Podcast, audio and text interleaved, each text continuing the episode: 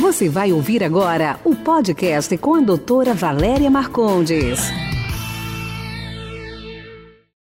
Gente, emagreci. E agora, o que, que eu faço com a flacidez? Porque depois que a gente perde gordura, normalmente a pele desliza sobre o músculo e fica flácida.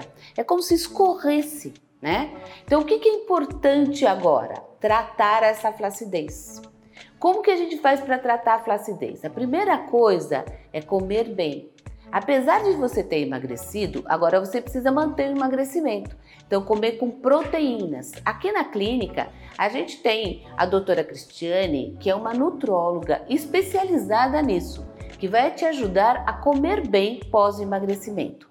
Além disso, a gente tem aparelhos para melhorar o turgor da pele, a tonicidade, como a radiofrequência, as ondas de choque, que vão fazer com que a pele fique mais firme, mais tonificada.